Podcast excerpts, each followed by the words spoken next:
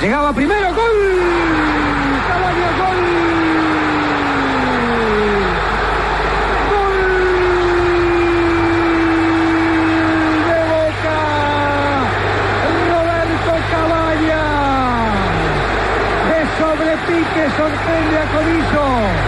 Boca a los cuatro minutos del segundo tiempo le gana River en la Copa de Oro por 1 a 0. Nada más y nada menos que Roberto Cabaña fue el protagonista de uno de esos goles. Paragua. En la época del 90, un jugadorazo. La cabañuela, el de la Nueva York. hermano. Entiendo que también hizo parte de aquella Copa América que ganó Paraguay en el 79. Después vino a la América de Cali y hizo una brillante carrera en Boca Juniors. Don Roberto, bienvenido a la capital de la República de Información eh, de Blue Radio y háblenos un poco de lo que es para usted este clásico entre Boca y River definiendo un cupo para la gran final de la Copa Sudamericana. Bienvenido.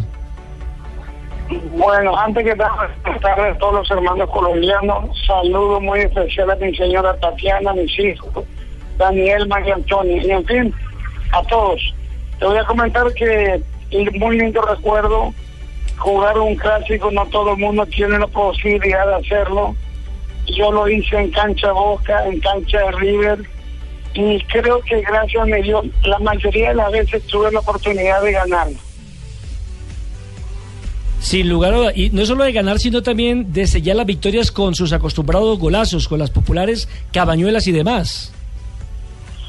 Sí, otra vez que me fue muy bien. Me fue muy bien gracias a mi trabajo, a mi sacrificio, a la responsabilidad, porque sobre todo es momento. Fue la suerte, tanto en el América, en el Cosmo, en Boca Juniors, en Francia, donde me tocó jugar, este, tener la suerte y tener la lucecita bien prendida en cada partido para tratar de disfrutar todos los partidos que me tocaban jugar y no defraudar a toda la gente que me tenían la confianza.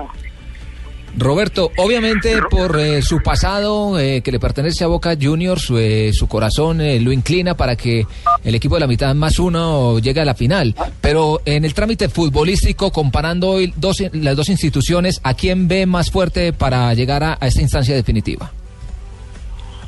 Bueno, mira, los dos equipos están jugando mal. ¿Para qué vamos a decir?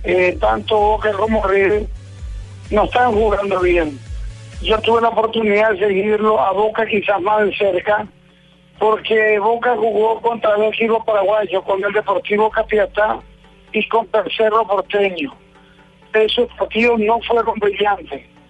Pero también ya jugaron me di cuenta que no hay tanta diferencia entre Boca y River, ni Boca ni River. Y ahora lo único que te puedo decir, visto al equipo nacional de Medellín, y es un equipo demasiado compacto, es un equipo muy bueno, es un equipo que está preparado para ser campeón.